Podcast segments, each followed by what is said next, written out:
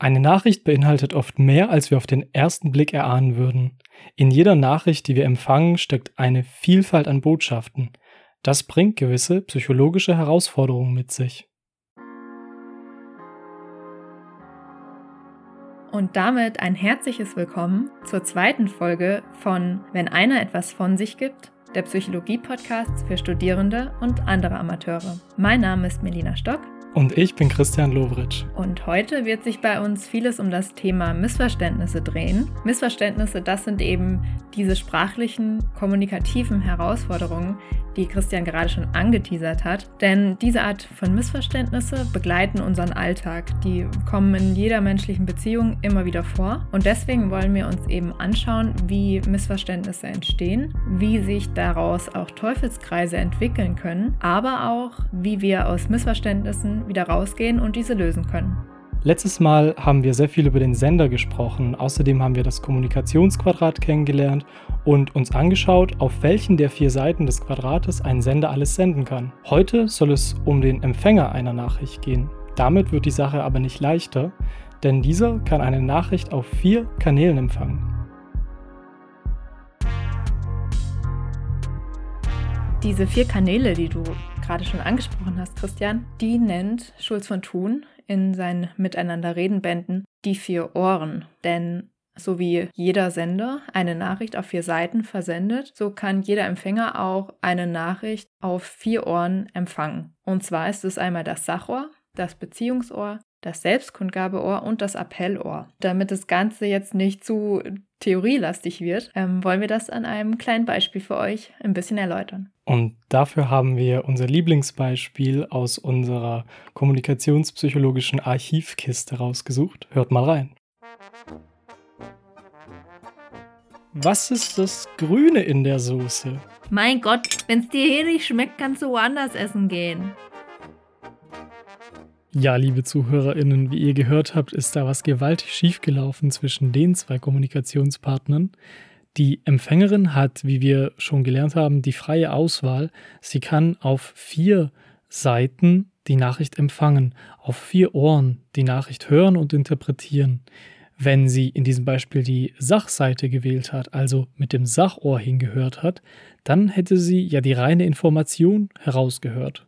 Und diese reine Sachinformation wäre gewesen, dass sie Kapern in die Soße getan hat und ihr Mann diese gerade gefunden hat, ohne das zu werten, ohne große Emotion. Es geht also wirklich rein um die Information. Dann würde es dann eventuell um den Geschmack von Kapern gehen und ob es nicht vielleicht noch etwas Besseres geben würde, was jetzt in dieser Soße schwimmen könnte oder mit was man es noch besser vielleicht würzen kann und, und, und. In diese Richtung würde sich dann das Gespräch entwickeln. In diesem Beispiel, was wir gehört haben, ist es allerdings so, dass die Frau ja relativ gereizt wirkt. Mein Gott, wenn es dir hier nicht schmeckt, kannst du woanders essen gehen. Daraus lässt sich schließen, dass sie die Nachricht auf dem Beziehungsohr empfangen hat, denn bei ihr könnte angekommen sein, auf dem Beziehungsohr, du bist eine miese Köchin. Denn wenn man mit dem Beziehungsohr hinhört, dann hört man heraus, wie der andere zu einem steht. Und daraus ähm, lässt sich auch erkennen, was die Eigenarten des Beziehungsohrs sind, nämlich dass Nachrichten grundsätzlich auf sich selbst bezogen werden die ankommen, dass sich eine Person, bei der das Beziehungsohr besonders gespitzt ist in vielen Situationen, gerne mal persönlich angegriffen fühlt und eben Sachinformationen nicht rausfiltern kann im Gegensatz zum Sachohr. Dann wäre es quasi so, dass so eine banale Situation wie mit dieser Kaper in der Soße zu einer Beziehungskrise führen könnte oder zu zumindest einer Diskussion auf emotionalem Level. Ja, wie man im Beispiel gesehen hat, ist es ja praktisch die Eröffnung eigentlich mehr oder weniger eines Streits schon fast der beiden. Denn auf die Reaktion der Frau wird der Mann wahrscheinlich dann auch relativ defensiv reagieren äh, und sagen so nach dem Motto, ja, komm mal runter, so schlimm äh, habe ich jetzt oder so war es ja gar nicht gemeint. Und ja, darin sieht man, dass so ein gespitztes Beziehungsohr den Partner oder die Partnerin, den Gesprächspartner ja auch sehr herausfordern kann. Was ist das Grüne in der Soße? Wenn die Gattin und Köchin in diesem Beispiel ihr Selbstoffenbarungsohr spitzen würde und hinhören würde, was ihr Partner quasi offenbaren möchte, was er kundgeben möchte, dann hätte sie eventuell die Botschaft vernommen, mir schmeckt das nicht. Ein gut herausgebildetes Selbstoffenbarungsohr ist förderlich für jede Beziehung und vor allem für eine lange Ehe, die auch noch lange halten soll. Es ist gut, dass man auf den anderen eingehen kann, mal hinhören kann, wie er sich fühlt und was seine Nachrichten generell über ihn aussagen. Ja, dies tun wir, indem wir das Selbstoffenbarungsohr mal spitzen und deutlicher auf das Gegenüber eingehen. Wo die Gefahr dieses Selbstoffenbarungsohr aber lauert, ist, dass wir das quasi übertreiben und äh, dann wenden wir uns nur noch dem Gegenüber zu. Wir nehmen so eine Art diagnostischen Blick auf unseren Gesprächspartner ein und reden nur noch über ihn und sehen ihn vielleicht irgendwann in einer überspitzten Form auch als ja, Problem der Kommunikation oder wir suchen den Fehler in ihm also auch darin sehen wir wieder, wie in vielen Aspekten der Kommunikationspsychologie, dass äh, alles, auch alles Gute, nur ja in Maßen vorkommen soll, dass Übertreibungen grundsätzlich eher weniger gewünscht sind. Denn es soll ja auch eine Balance in der Kommunikation geben. Und zwar gibt es Sender und Empfänger und beide sollten immer auch in beide Rollen schlüpfen können. Wenn jetzt die Frau, die auch für das Essen verantwortlich war, die Nachricht des Mannes auf dem Appellohr empfängt, dann könnte das in diesem Fall folgendermaßen ankommen, nämlich dass sie versteht, lass nächstes Mal das Grüne weg. Sie würde auf diesem Ohr quasi den Wunsch ihres Ehemannes aufnehmen. Ganz richtig. Und ähm, eine Person, die vielleicht auch grundsätzlich ja mit einem sehr großen Appellohr oder mit einem tendenziell gespitzten Appellohr durch die Welt läuft, die ist grundsätzlich darauf aus, Wünsche von anderen Menschen zu erkennen, Bedürfnisse zu erkennen und diesen dann auch nachzugehen.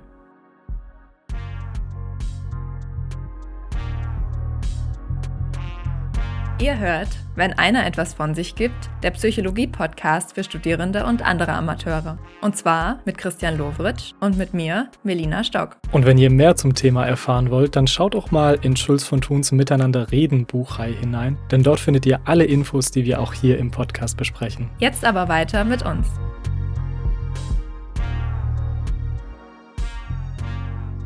Aus unserem Beispiel sieht man nicht nur, dass Kapern in einer Soße eine sachliche Verwirrung stiften können, sondern auch ganz generell, dass wenn der Empfänger einer Nachricht mit dem Beziehungsohr beispielsweise hinhört, der Sender der Nachricht aber eine rein sachliche Info verlangt, dass es dann zu einem Missverständnis kommt. Heißt, wenn der Empfänger einer Nachricht die Nachricht auf einer anderen Seite versteht, als der Sender sie senden wollte, haben wir das klassische Missverständnis. Und Missverständnisse passieren ja im Alltag praktisch ständig. Das ergibt sich allein aus der Vielfalt einer Nachricht. Denn wie wir gerade besprochen haben, kann ein Empfänger eben auf vier Ohren eine Nachricht empfangen und auch da ganz unterschiedliche Botschaften noch auf den unterschiedlichen Ohren hören. Und gleichzeitig sendet der Empfänger natürlich auch auf vier unterschiedlichen Seiten und kann auch auf der jeweiligen Seite noch unterschiedliche Botschaften versenden. Es ist also eine Vielzahl an Botschaften unterwegs zwischen zwei Gesprächspartnern und da die jeweils richtige zu entschlüsseln, das ist schon echt sehr schwierig. Generell ist es so, dass die Person des Empfängers eine essentielle Rolle in der Entschlüsselung von Nachrichten spielt. Beim Empfang hat der Empfänger nämlich mit zwei Personen zu tun. Dem Sender auf der anderen Seite, aber auch einfach mit sich selbst. Wie er zu sich selbst und zum Sender steht, hat sehr viel damit zu tun, wie er eine empfangene Nachricht auslegt. Wenn wir uns jetzt fragen, was hat das Empfangen mit einem selbst zu tun als Empfänger, dann können wir das Bild von Schulz von Thun übernehmen, wo er sagt, die Nachricht können wir uns vorstellen als eine ja psychologisch beladene Saat, die auf einen psychologischen Boden beim Empfänger fällt. Soll heißen, in der Praxis, wenn wir uns zum Beispiel selbst negativ erleben, dann neigen wir vielleicht auch dazu, dass wir eine Nachricht, die wir empfangen, auch auf uns beziehen und auch auf uns negativ beziehen wenn ich mich für einen sehr schlechten Koch halte und dann aber vom Gegenüber höre, oh, was ist dann das Grüne da in der Soße, dann würde ich denken, oh je, ich habe schon wieder was Falsches reingetan, ich bin ein schlechter Koch. Und so bestätige ich mich quasi beispielsweise selbst in meiner Negativität. Und außerdem ist es so, dass auch das Empfangen von Nachrichten immer etwas mit dem Sender zu tun hat. Denn wie wir zum Sender stehen, ob wir ihn beispielsweise kennen oder nicht kennen, ob wir schon positive Erfahrungen oder negative Erfahrungen mit dem Sender gemacht haben, das beeinflusst, wie wir eine Nachricht aufnehmen, in welchen Hals wir sie bekommen und ja, wie wir sie interpretieren.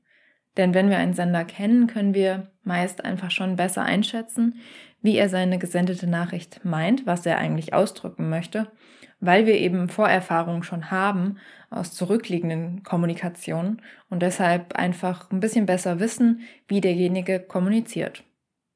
Wenn wir den Sender allerdings nicht kennen, ja, dann urteilen wir etwas häufiger und ergänzen uns einfach etwas dazu, das uns hilft, ähm, uns ein Bild von unserem Sender zu machen und das hilft uns gleichzeitig auch, seine Nachricht zu interpretieren. Das liegt dann aber an uns, was für ein Bild wir uns von dem uns unbekannten Sender machen und da greifen wir häufig zurück auf Klischees, auf Haltungen oder auf Vorerfahrungen, die wir mit der Gruppe gemacht haben, zu der der Sender gehört. Und vor allem Stichwort Vorerfahrungen. Ähm, wenn sich die Missverständnisse, über die wir uns jetzt unterhalten haben, verfestigen und auf die Vorerfahrung aufbauend ähm, sich zu Dynamiken entwickeln, die sehr negativ sind, dann spricht Schulz von Thun von Teufelskreisen, die sich ähm, beispielsweise aus Missverständnissen heraus ja eben zu Teufelskreisen radikalisieren können. Und das passiert aber meistens bei Gesprächspartnern, die sich kennen und sehr gut kennen. Ganz richtig, denn da ist eben die Vorerfahrung sehr groß. Man hat dieses Gespräch, um das es sich dreht, beispielsweise, wenn wir jetzt die Suppe nehmen würden, mhm. die wir gerade schon hatten. Das kann sich auch zum Teufelskreis radikalisieren. Ähm, wenn nämlich das nächste Mal beim Essen der Mann wieder fragt, dann hat äh, die Frau vielleicht einen Salat gemacht und er fragt, ähm, du, was ist denn das Rote im Salat? Und sie denkt sich, ja gut, jetzt ähm, ja, ist er schon wieder nicht zufrieden mit meinem Essen.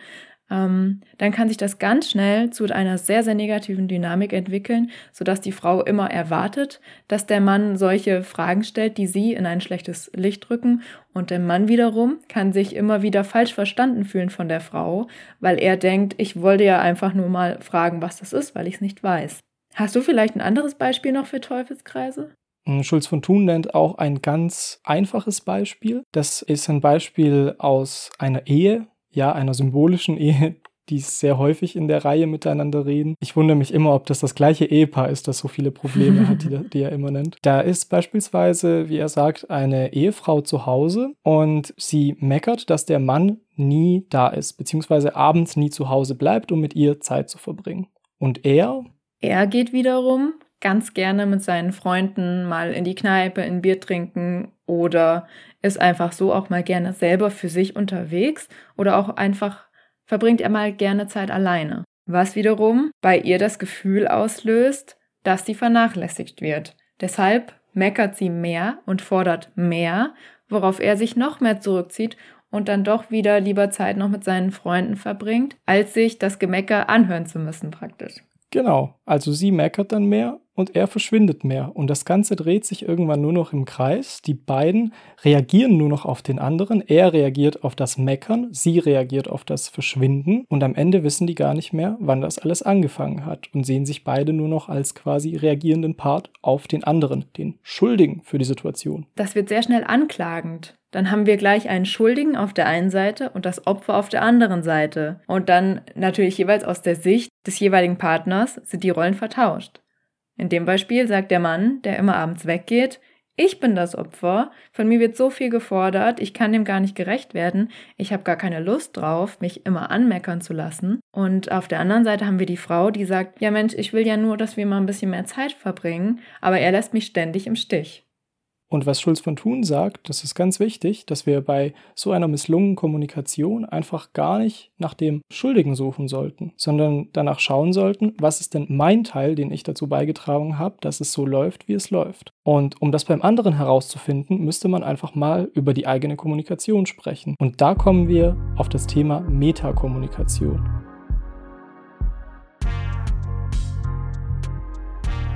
Metakommunikation ist nämlich letztendlich nichts anderes als Kommunikation über Kommunikation. Da reden wir quasi darüber, wie wir miteinander umgehen, wie wir die empfangenen Nachrichten ausgelegt haben, ähm, wie wir die versendeten Nachrichten gemeint haben, aber auch ganz generell, wie unsere Haltung zueinander ist und wie wir auch rein praktisch aufeinander reagieren. Dabei ist ganz, ganz wichtig, dass man offen miteinander umgeht. Das ist eigentlich die Voraussetzung. Ehrlichkeit und der, der Mut zur Selbstoffenbarung, aber auch der Mut dazu, selber hm, sich eigene Fehler einzugestehen. Genau, also wenn wir darauf schauen, was wir eigentlich dafür brauchen, um auf der Metaebene zu kommunizieren, ist es verknappt gesagt der Einblick in die eigene Innenwelt und der Mut natürlich auch dazu, mal zu reflektieren über seine eigene Person und sein Verhalten und der Mut zur Selbstoffenbarung gegenüber dem anderen. Und diesen Mut zu haben, haben wir ja schon gesagt, ist eine Voraussetzung für die Metakommunikation.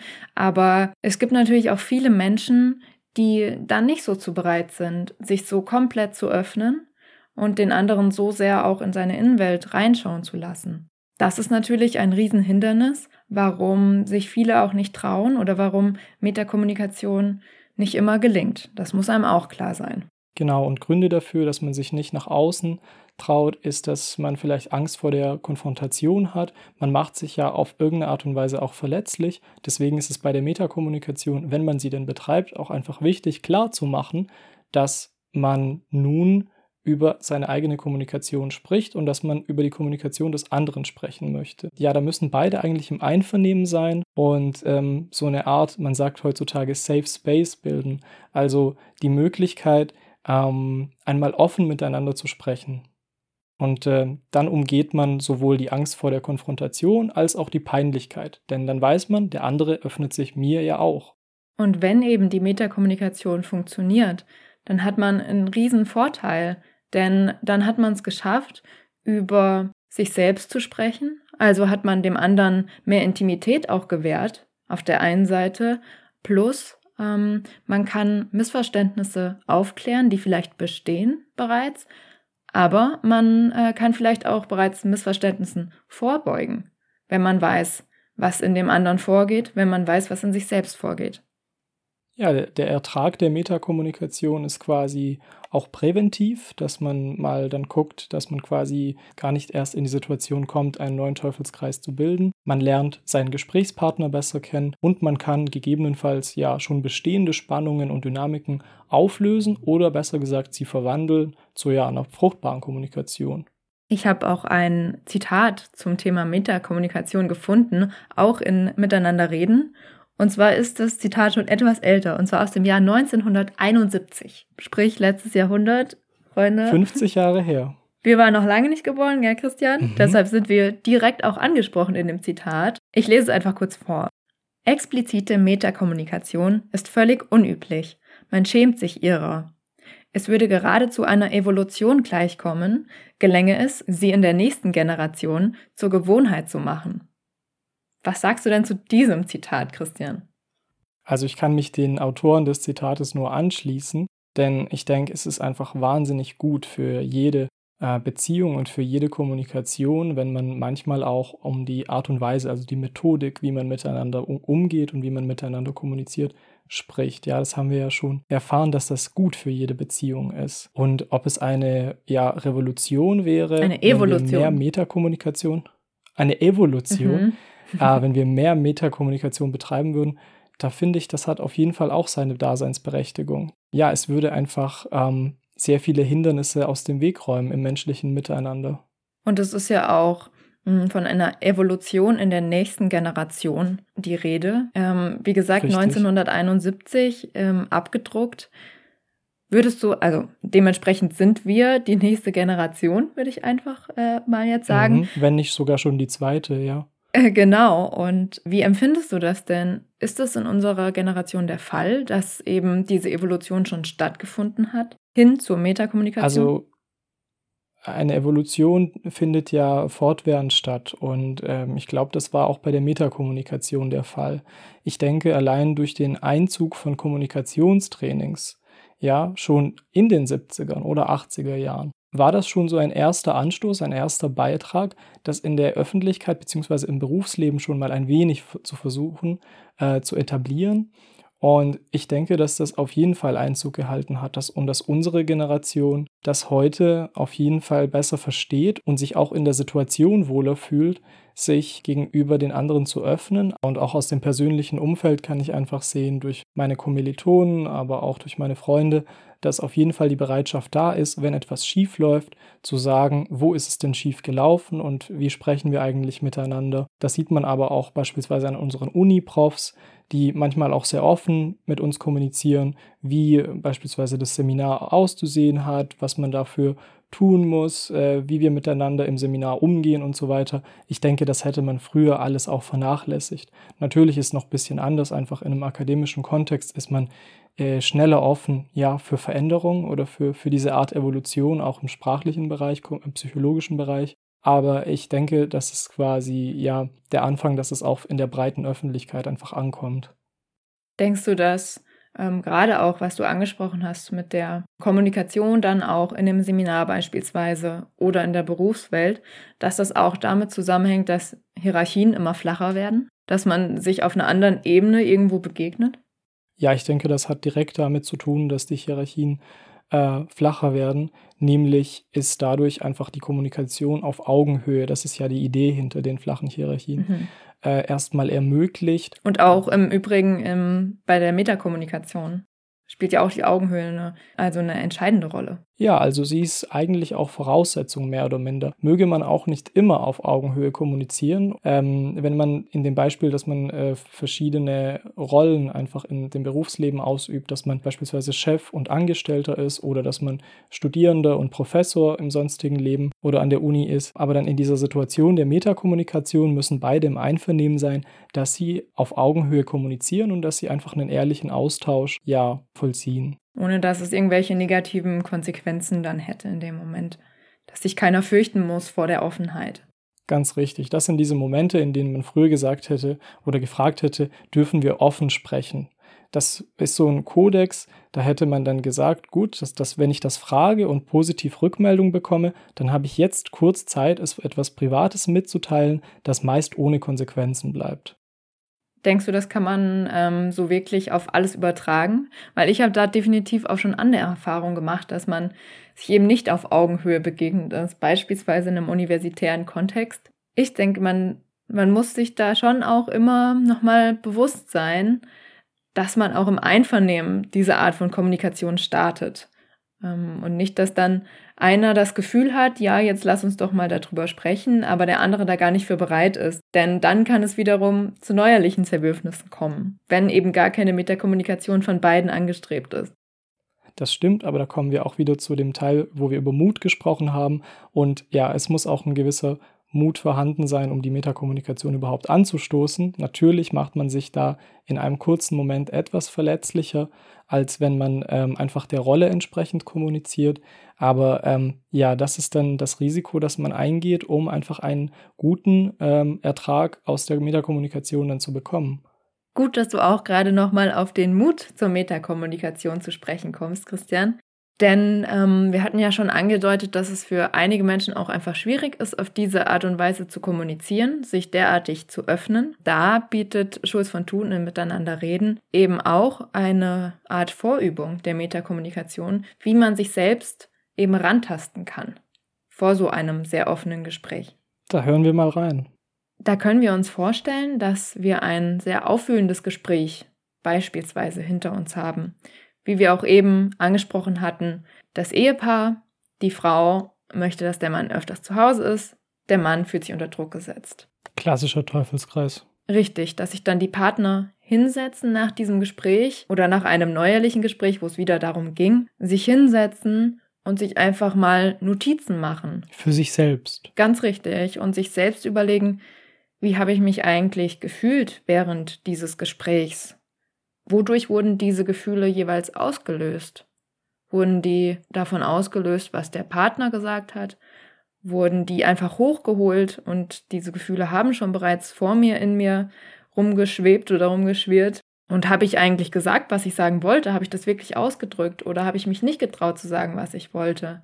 Was wollte ich überhaupt sagen? dass ich mir darüber im Klaren bin und so weiter. Also wirklich mir zu dem Gespräch konkret Gedanken zu machen, aus meiner Sicht, wie es verlaufen ist, um dann vielleicht in einem nächsten Schritt, wenn man sich nämlich schon klar geworden ist, was man selber darüber denkt, dass es dann vielleicht einfacher fällt, auf den Gesprächspartner zuzugehen und die Metakommunikation anzustoßen. Also es ist ein bisschen wie vor so einem Unireferat. Man muss sich einfach gut vorbereiten und sich sicher sein, wie man vor allem den Anfang macht Und dann traut man sich vielleicht vor die Menge erstmal zu treten und dann klappt es schon irgendwie. Es ist ja schließlich dann auch ein fremdes Terrain sozusagen. Ich weiß nicht, ähm, wie es wird, wenn ich mich auf diesem Terrain bewege. Deshalb bereite ich mich vor, damit es mir vielleicht einfacher fällt, da eben reinzugehen. Das ist immer ein guter Trick. Gut vorbereitet ins Gespräch hineingehen, aber immer noch offen sein, auch für den anderen, das, was er mitbringt und dem Gesprächsfluss einfach freien Lauf lassen. Das sind jetzt natürlich alles gut gemeinte Ratschläge in der Umsetzung. Vielleicht nicht ganz so einfach, denn man sollte nicht aus, davon ausgehen, dass Metakommunikation gleich im ersten Versuch funktioniert und man alle Probleme auf einmal löst, sondern das ist auch ein ständiger Prozess ist auch nur ein Vorschlag, wie man Missverständnisse lösen kann. Ein weiteres Tool sozusagen in unserem kommunikativen Werkzeugkasten. Ja, es lohnt sich auf jeden Fall, es auszuprobieren und auch immer wieder neu auszuprobieren und immer wieder aufeinander zuzugehen. Ist auf jeden Fall ein Weg in Richtung gelungener Kommunikation mit dem Gegenüber. Damit sind wir auch schon am Ende der heutigen Folge angelangt. An dieser Stelle bleibt uns erst einmal nur zu sagen, habt Mut zur Selbsterkundung und zu einer offenen Metakommunikation. Danke, dass ihr heute reingehört habt. Macht's gut und bis zum nächsten Mal. Macht's gut und tschüss.